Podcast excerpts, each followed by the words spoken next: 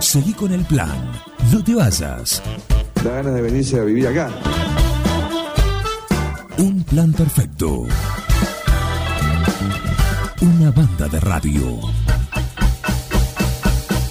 Crack total.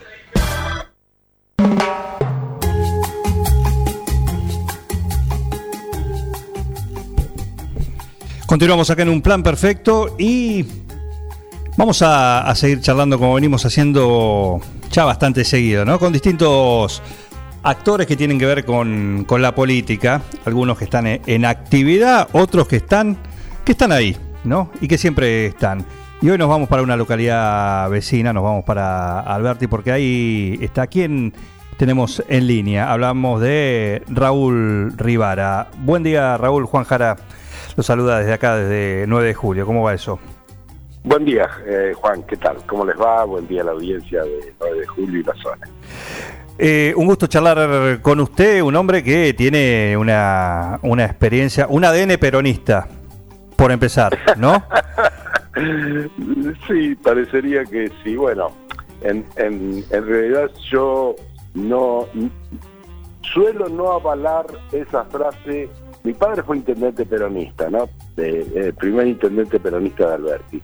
Pero yo suelo no avalar esa frase de peronista desde la cuna.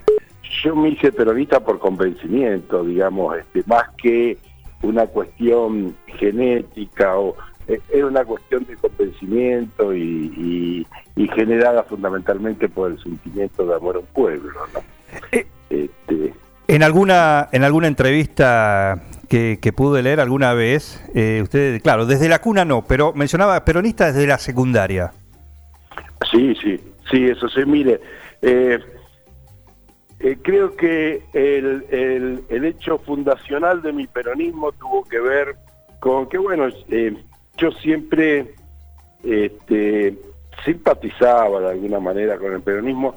Estuve en un, eh, mi secundaria lo hice en un colegio de curas, Pupilo, en Luján, y bueno, los curas no estaban estaban lejos de ser como son hoy algunos curas este, eh, compenetrados de la necesidad del, de- del pueblo y, y, este y compartiendo con ellos. Este, era más era era era otra clase. En, en, este, y bueno, en las clases de educación democrática un compañero mío tuvo la mala idea de acercarme a una constitución del 47. Ajá, bien. Y el cura profesor de, de educación democrática entraba a la clase y decía, bueno, a ver un artículo, vamos a elegir un artículo de la constitución, a ver alguno que lea el artículo 22. Y entonces leían el artículo 22 y se discutía sobre ese artículo, el cura explicaba cómo era, qué significaba, etcétera, etcétera. Al tener yo la constitución peronista, pero cuando, cuando el cura decía, leamos el artículo 48, yo levantaba la mano y empezaba a leer la constitución peronista, Sí, que no tenía nada que ver ese artículo con la constitución del 53, de Ujú. 1853. Consecuentemente el cura me echaba de la clase. claro. A la tercer clase que pasó eso, el cura entraba a clase y decía, Rivara afuera. y bueno, esa, esa rebeldía me fue acompañando después en la, en la universidad también, donde, donde conocí dirigentes este, de los que hoy viven, de Carlos Kunkel, por ejemplo, este, y yo- yo no puedo decir que lo haya conocido a Kirchner y a, y a la mujer en, en esa época, pero sí recuerdo de, de Kunkel, ¿no? Claro. Este, yo estudié en La Plata. Este, y bueno, posteriormente, después ya desarrollando mi actividad acá en Alberti, ya me sumé de pleno a, las fuerzas del peronismo. Eh, ¿Y cómo, habiendo transitado tanto, tan, tantos años, ¿no? Y también en la, en la actividad política con distintos cargos, eh, director del Banco Provincia, senador provincial, diputado nacional, ministro también de Asuntos Agrarios en la provincia, también de, de Seguridad, de Infraestructura. Eh, hoy por hoy, después de haber pasado todo eso y ver la situación, cómo estamos, ¿cuál es su, su parecer? Es complicado opinar desde, desde una situación de retiro casi, ¿no? Este, yo veo una situación complicada, pero tengo, como siempre, este, una dosis de esperanza importante en lo que en lo que pueda hacer este gobierno de acá en más. Estamos estamos en un momento particularmente difícil. Este, no solo, digamos, eh, en la Argentina todos los momentos, desde la política todos los momentos son difíciles, pero si a esto le sumamos la característica que nos ha asolado durante estos meses y que nos está todavía acompañando, este, eh, el, momento puede, puede ser de, mucha confusión, de mucho muchas ideas revueltas, pero reitero, yo tengo confianza en que Argentina una vez más va a salir adelante.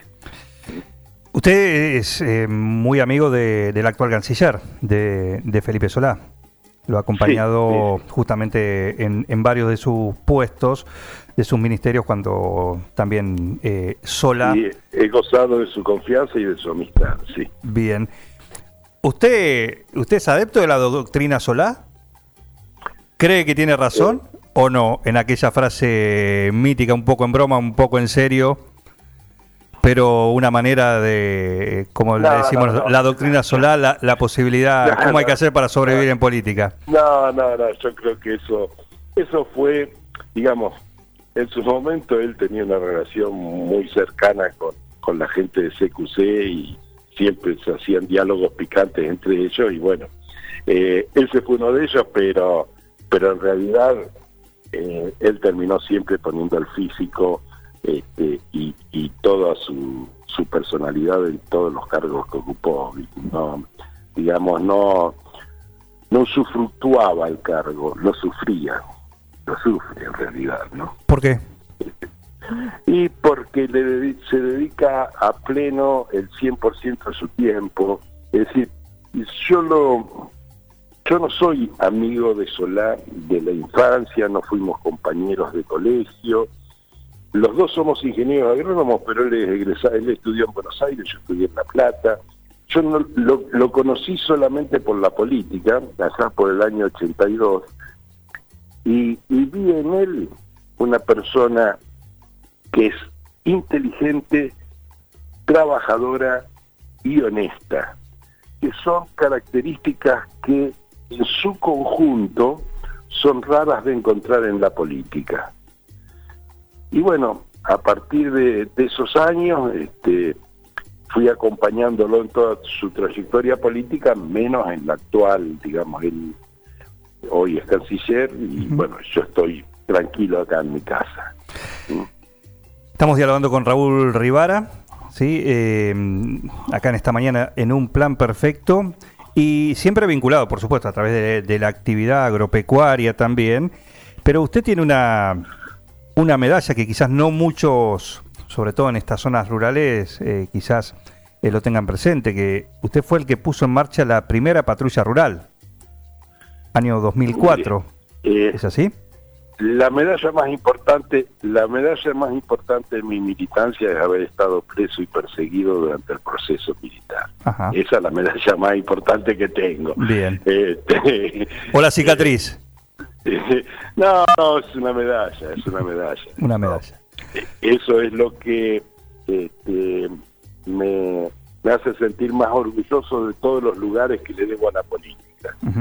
Este, pero, pero bueno, volviendo al tema de las patrullas rurales, sí, tuve la suerte de estar en, en ese momento de seguridad y, y, y en realidad hay cosas que muchas veces se vienen haciendo o se vienen pensando desde antes y por un motivo u otro eclosionan en un momento esas ideas.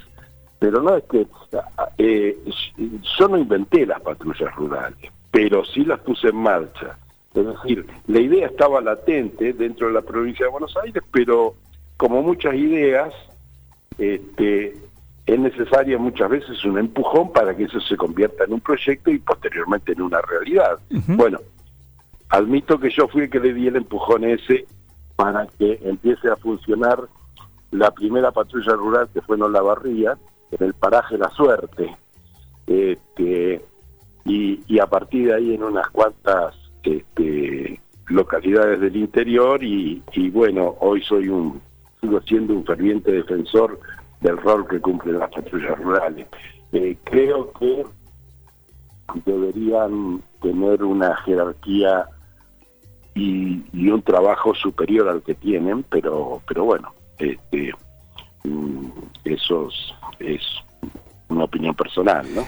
Leí una, una nota en la cual usted explicaba por qué se niega a lo que es esta intención que anda dando vuelta de integrarlas a las comisarías de las localidades. Claro, mire. Eh, ¿cómo, si puede, ¿Por qué esta postura? Porque, mire, eh, dentro de la policía eh, hay que hay que, hay que conocer un poco el tema policial para, para ver cómo es, pero Dentro de la policía, si usted le integra las patrullas, las patrullas rurales a las comisarías, el día que el comisario tenga que mandar un correo en, este, a un a tribunales, ¿sabe cuál va? ¿Sabe qué móvil va? El móvil de la patrulla rural, de cabeza. Claro.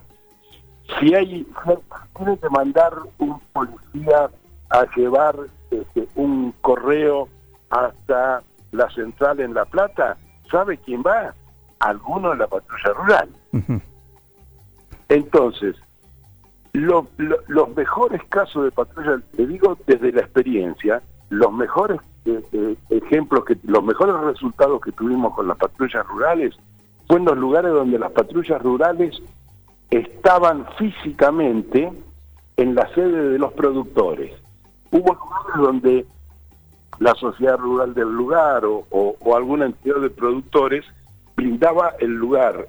Muchas veces las las casas de campo municipales también claro. este, brindaban el lugar para que esté la policía este, la patrulla rural. Como, como acá en 9 de julio. mejores resultados. Claro. Porque coordinaban con los productores cuáles eran los problemas sus soluciones cuáles eran las zonas más eh, que había que que patrullar con más intensidad, en fin, este, coordinaban con los que eh, realmente es el objeto de, la prestación del servicio de la patrulla rural, coordinaban las acciones. Y así es como iban perfecto. En la medida en que los integran a, las patrullas rurales, las patrullas rurales, las comisarías, eh, esos objetivos se van perdiendo y, terminan este, burocratizándose en la comisaría del lugar. Estamos dialogando con Raúl Rivara y acá en esta mañana en un plan perfecto y tengo entendido que usted, no sé si como hobby, por ejemplo uno de sus hobbies, ¿sí? era restaurar justicialistas, digo.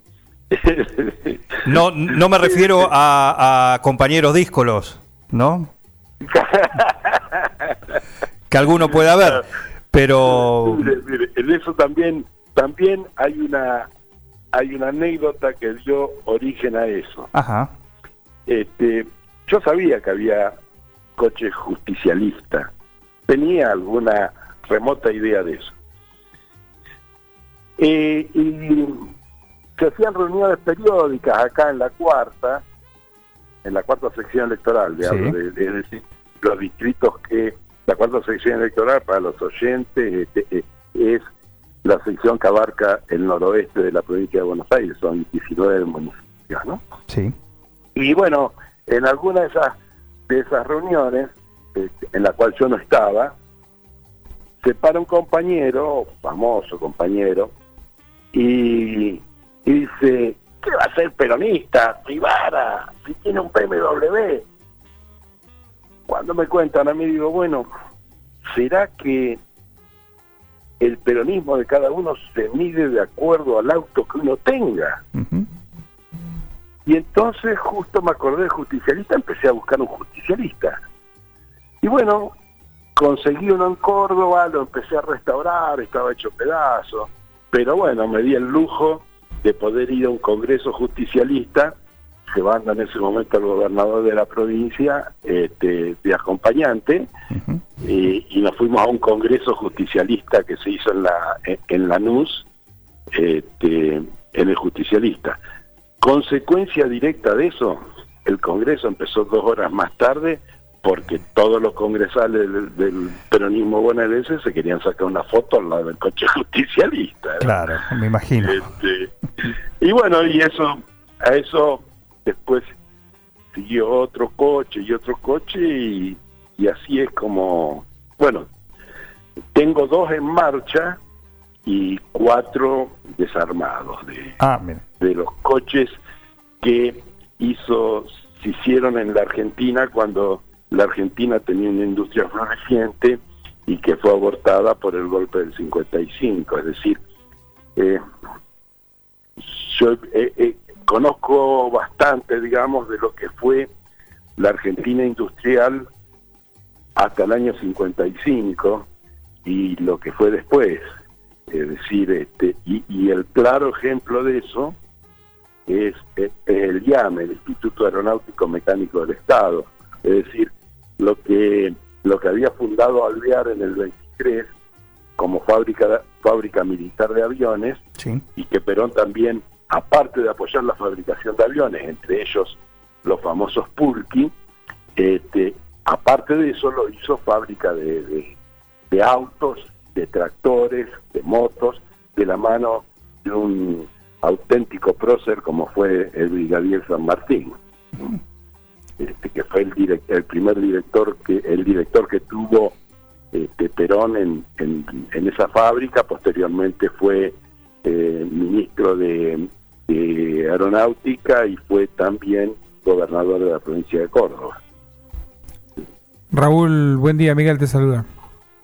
¿Qué tal, Miguel? Buen día, ¿cómo va? Eh, en algún momento eh, pudimos verlo acá en 9 de julio en alguna muestra de autos que organizó el- la Comisión de Autos Clásicos del 9 de julio Automóvil Club.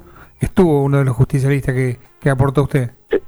Probablemente el azul y blanco, sí. El azul y blanco. Creo tiene la particularidad de que es de- hay pocos de esos. Sí, sí. En realidad este, se fabricaron 170 y algo, de los cuales yo tengo, como le decía recién, dos funcionando y cuatro desarmados, ¿no? Con lo cual tengo un, un- un tres- más de un 3% de la Claro. producción total de la fábrica, pero Claro. bueno, este, la verdad este, me, me, me encanta eso y voy trataré de a poco, este, ahora que tengo el tiempo necesario, de ir armando algunos de los otros cuatro que tengo desarmados. ¿no? Y la verdad eh, Esos- que, que tengo que decirlo estaba impecable. La restauración es impecable. sí, sí, me- lleva tiempo, lleva paciencia, lleva plata, pero es un es un lindo hobby, es un lindo hobby. Este, me, me gusta mucho y, y, y, y ahí confluye el hobby y la política también, ¿no? y la historia. Claro.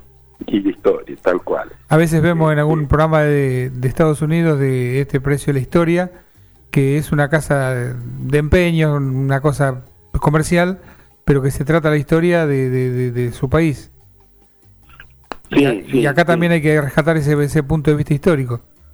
Sí, sí, sí, sí, realmente el, el, eh, en, en ese momento este, ese coche había sido premiado en una exposición que se hizo en, en Estados Unidos, en Nueva York, y, y después se había empezado a fabricar un, un 8 cilindros muy parecido también al, a las líneas de, de- del que tengo yo, pero un poco mejor también y de eso se fabricaron tres unidades, Mm. de las cuales uno, uno existe, otro lo mandaron a una exposición en París y como vino el golpe se perdió, y otro no se sabe dónde está. Es misterioso eso, pero bueno, es así, ¿no? Algún día, algún día aparecerá en algún garaje. Sí, o lo tendrá algún coleccionista celoso de, Privado. de su... Sí, sí, sí, en algún lugar del mundo, vaya a saber. Estos eran motorizaciones de cuatro cilindros, eran más O chicos. probablemente, o probablemente también los hayan quemado como hicieron con las matrices de Sí. los autos justicialistas, ¿no? Sí, en, sí. en el 56. Estos eran vehículos eh, accesibles y, digamos, medianos, con motor de cuatro cilindros, tal vez. Eh, el, el- en realidad el Sport plástico mm, no era muy accesible, era un coche Sport. Este, tenía un mo- un motor Porsche, enfri- tiene un motor Porsche enfriado a aire, 1500 centímetros cúbicos, 75 HP, cuatro cilindros enfrentados tipo boxer, el mismo motor que equipa al Porsche 356. Eh, lo que sí se, hacían, se hicieron muchos y que eran accesibles eran las camionetitas justicialistas Claro. y, y los y fundamentalmente los tractores Pampa, es decir, eh, hasta, hay más. sí. a- hasta la segunda presidencia de Perón en la Argentina eh, los tractores eran para para productores que tenían determinada determinado capital, no era que cualquiera podía tener un tractor.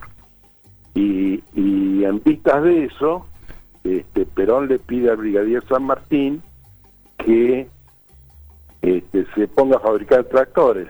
Estos, si, tenés, si tenemos tiempo, le cuento la anécdota también, porque Sí, esto no. es parte de la historia. ¿Cómo no?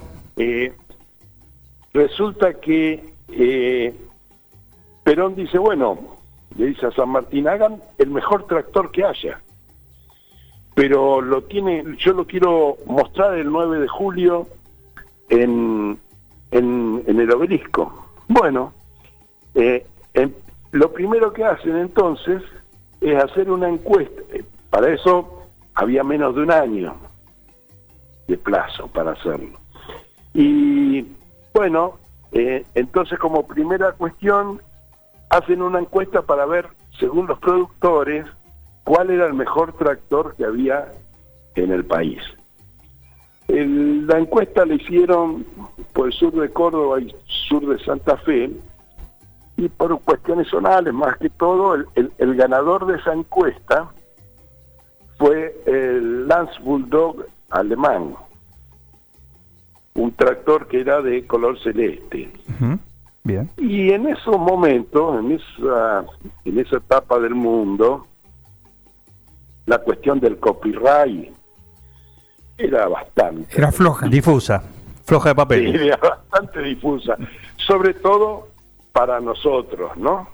Así que llevaron un, un- a todo esto, ya habían pasado 90 90 días de los 300 y monedas que tenían de tiempo para el tractor.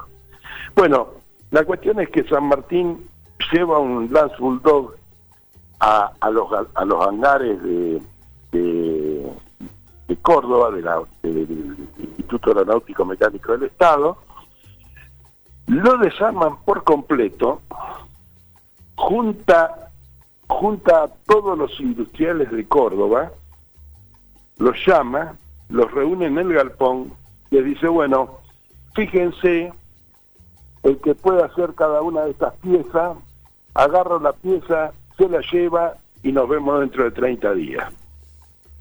Así que uno salió con algún guardabarro, el otro salió con unas masas, el otro salió con un enganche, y así empezó la, fabrica- la fabricación del tractor Pampa. Cuenta la leyenda y sobre todo algunos antiperonistas que no se llegó a tiempo para la inauguración que quería hacer Perón y entonces lo que hicieron fue agarrar un Lance Bulldog, pintarlo de naranja presentarlo como el tractor Pampa. Pero lo cierto es que el tractor Pampa empezó a fabricarse y empezó a ser accesible para los productores ar- argentinos, que empezaron a dejar de lado los caballos para poder este, usar en sus explotaciones los, los tractores Pampa, que tenía algunas algunas características, era monocilindro, era un cilindro acostado, este, y según cómo arrancaba, salía para adelante o para atrás. Ajá. Entonces, si salía para atrás había que hacerle hacer una contraexplosión y entonces ahí sí este, empezaba ahí en ese Iba para adelante. Era para valientes.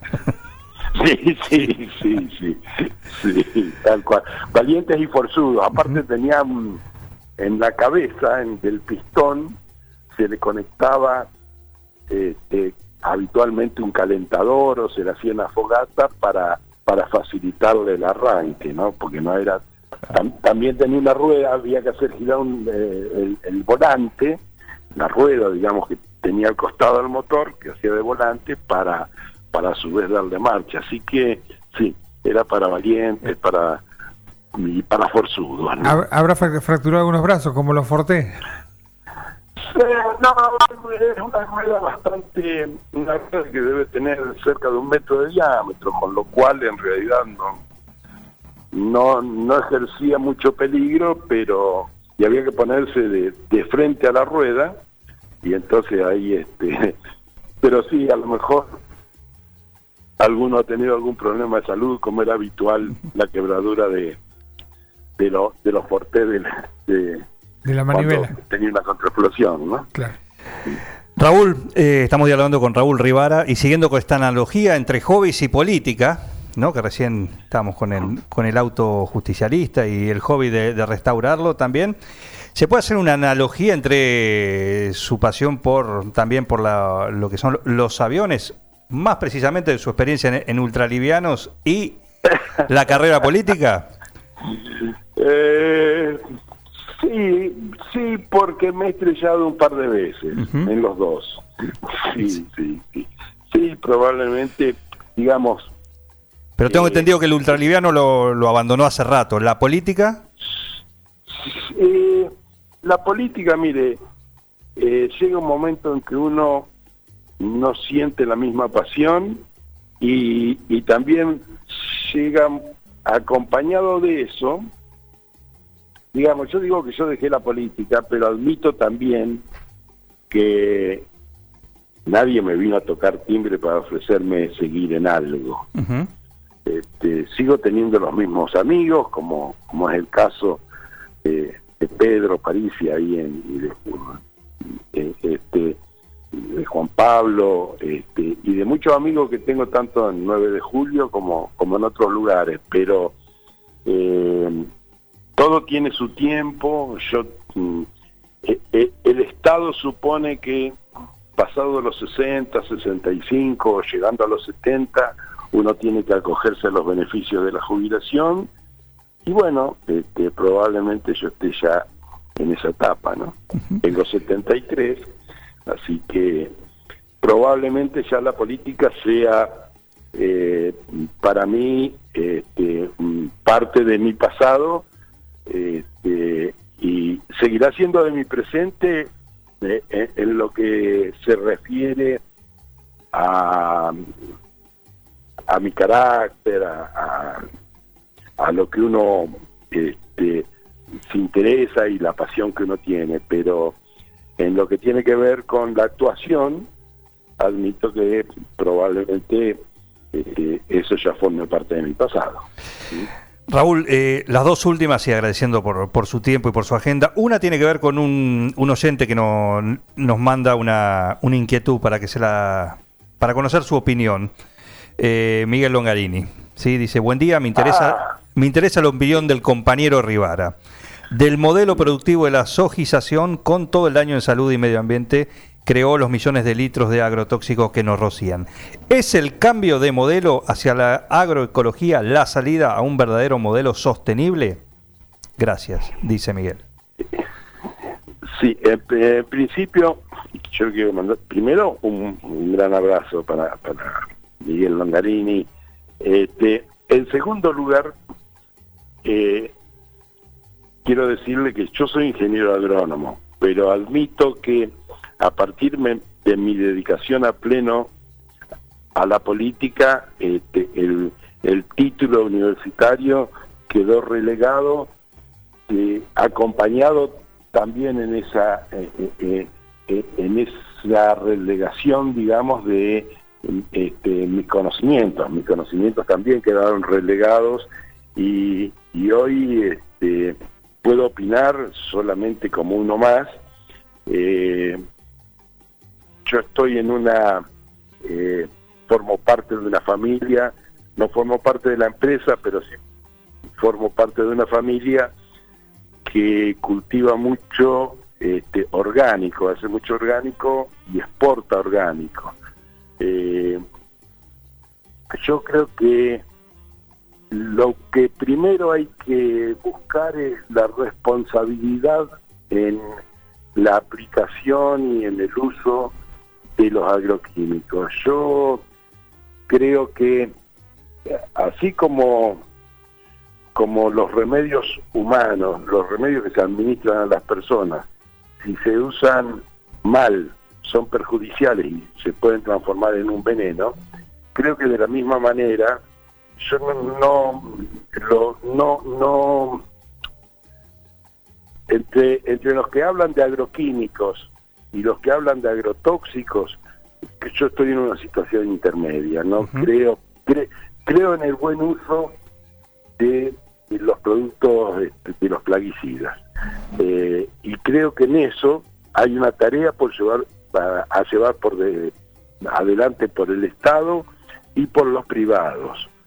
Este, creo que hay mucho por hacer en ese sentido, pero creo que lo, lo, primero sería el uso responsable de los productos químicos que admito, como le decía hace un rato, yo tengo 73 años, admito, son mucho menos peligrosos que los que usábamos en la época en que yo me recibí de ingeniero agrónomo, cuando, cuando todavía se usaban los clorados, posteriormente los fosforados, felizmente eso hoy todo, este, todo prohibido, pero, pero creo que todavía hay un trabajo para, para llevar adelante en lo que tiene que ver con la concientización.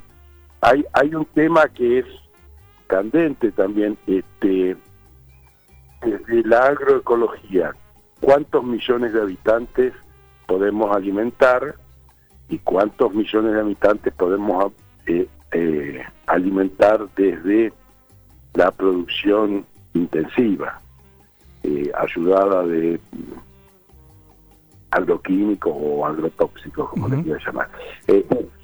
creo que es un modelo que hay que discutir y, y fundamentalmente creo que son compatibles los dos, este, como hoy son compatibles la producción orgánica y la producción intensiva. ¿no?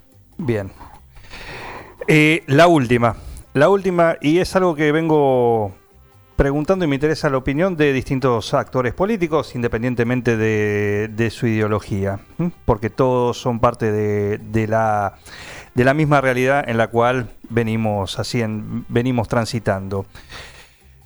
Eh, tomo desde el 83 para adelante y digo, el país ha avanzado poco, pero una tras una vez y cíclicamente caemos en los mismos errores y las mismas recetas que ya sabemos cómo terminan. ¿Hay solución a esto? Creo que sí.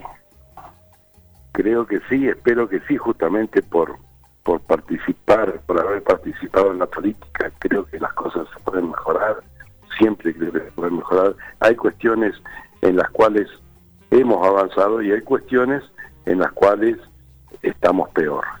este, es cuestión de profundizar las que nos va mejor y tratar de corregir las que nos va peor que en el 83. Este, siempre dentro, digamos, eh, siempre aceptando que no hay otro esquema que este. Es decir, este, es como si me dijera si me gusta el día y la noche, si me gusta que salga el sol y a la noche oscurezca. Puede gustarme o no, pero es lo que va a pasar. No hay otra posibilidad. No podemos tener todo el día de luz o todo el día de noche. Y así como sale el día y la noche, este, de la misma manera, las únicas soluciones, la única posibilidad es dentro de lo que es este, el, los gobiernos democráticos y los, gobiernos elegidos por el pueblo. Yo eh, realmente estoy en, en contra, en forma, digamos, como, como definición, no participo de las marchas eh, a favor o en contra de un gobierno, porque el ciudadano tiene una forma mucho más clara y mucho más expresa de su opinión que es a través del voto.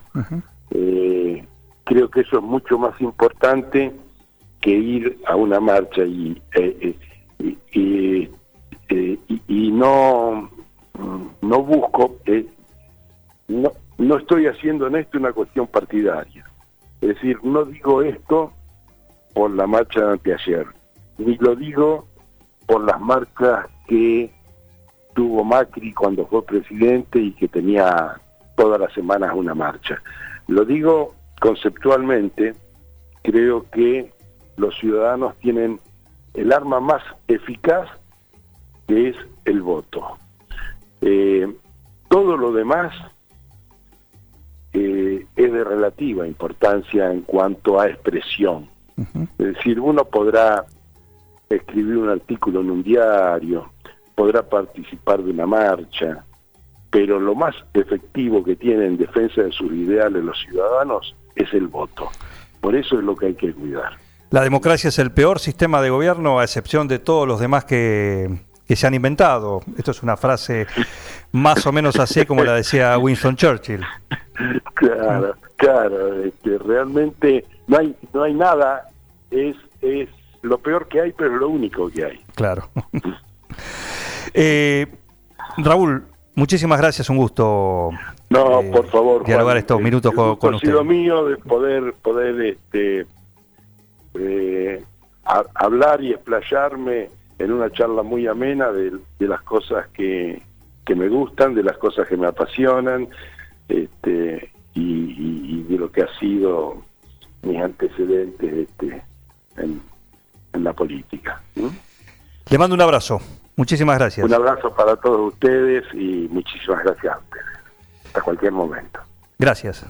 Raúl Rivara, acá, un vecino destacado de la localidad de, de Alberti, vecino de, de- de la cuarta sección, alguien con una experiencia política, como nos gusta charlar, con una, nos gusta charlar con, no importa la ideología que tenga, son personas que han tenido su paso por la política, han tenido su historia y más allá de su ideología, bueno, es interesante charlar con, eso, por eso venimos transitando y lo vamos a seguir haciendo con distintos tipos, no importa la ideología acá, le damos lugar a todos para justamente para charlar. Un plan perfecto. Una banda de radio.